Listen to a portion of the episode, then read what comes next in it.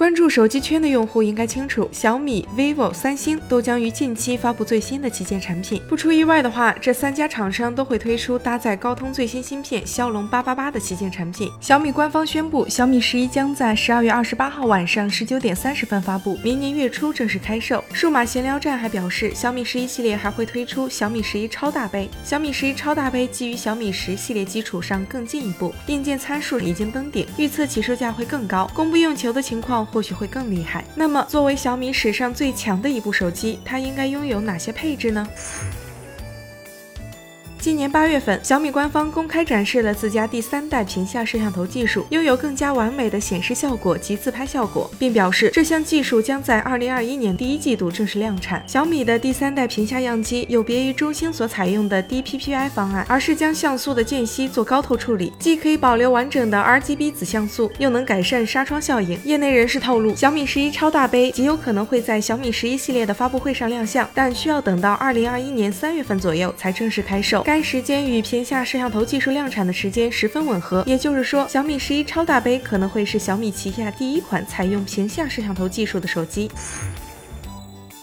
关于小米十一系列全球首发骁龙八八八的消息，已经算不上什么大新闻，而这依旧是小米十一系列的主打卖点之一。从高通官方放出的骁龙八八八处理器的跑分成绩来看，骁龙八八八虽然没能追上苹果 A 十四处理器的脚步，但在安卓界绝对是最强的存在。安兔兔跑分显示，骁龙八八八的 CPU 成绩达到十九点五万分左右，GPU 成绩接近三十二万分，总分达到七十五万分左右，比骁龙八六五机型六十万分左右的成绩高出了不少。Geekbench 方面，骁龙八八八单核得分一千一百三十五分，多核得分三千七百九十四分，比三星 Galaxy S 二十 FE 搭载的骁龙八六五多核和单核分别提升了百分之十八和百分之二十六。对比麒麟九千的单核一千零二十，多核三千七百一十，两者相差无几。工程调试机的跑分数据并不能代表骁龙八八八处理器的终极跑分。未来到了终端厂商手中之后，在更好的散热条件以及更多存储加速技术的加持下，平台总分有望进一步提升。毕竟初期的骁龙八六五跑分数据大概只能达到五十四万，而如今的骁龙八六五机型跑分普遍在六十万分以上。另外，骁龙八八八处理器全球首发了骁龙 X 六零基带，支持全球毫米波和 Sub 六 G 赫兹网络的全部主要频段，也支持 NSA、SA 两种正在中国共同使用的五 G 组网模式，还有 FDD、TDD 五 G 载波聚合、全球多 SIM 卡功能和动态频谱共享等特性。这意味着无论走到何地，无论 5G 发展到什么阶段，设备都可以顺利接入网络。由于小米十一系列还拥有一段时间的独占期，表示小米十一将是第一部，也是短时间内唯一一部能够买到的骁龙八八八手机。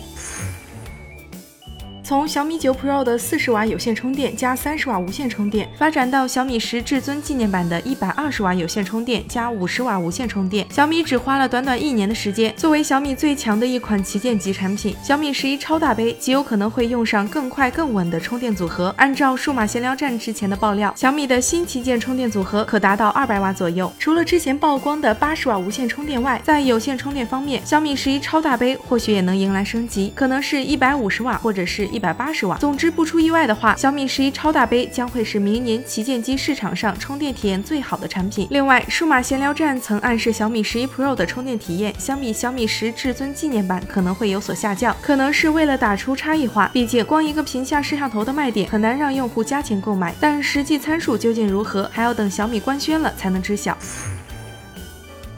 从这些信息参数来看，小米十一超大杯绝对是小米最强的一款手机。但是屏下摄像头技术并没有完全成熟，实际表现到底如何，我们不得而知。业内人士也透露，屏下摄像头手机大规模量产的时间大概会在二零二一年下半年，因此小米十一超大杯很有可能会陷入屏幕素质不好和缺货的窘境。考虑到小米十至尊纪念版的首发价为五千二百九十九元起，小米十一超大杯的起售价很有可能会增加至六千元，是否超过了你的预期呢？好了，本期的视频到这里就结束了。如果你喜欢这期视频，不妨给个一键三连。我们下期再见。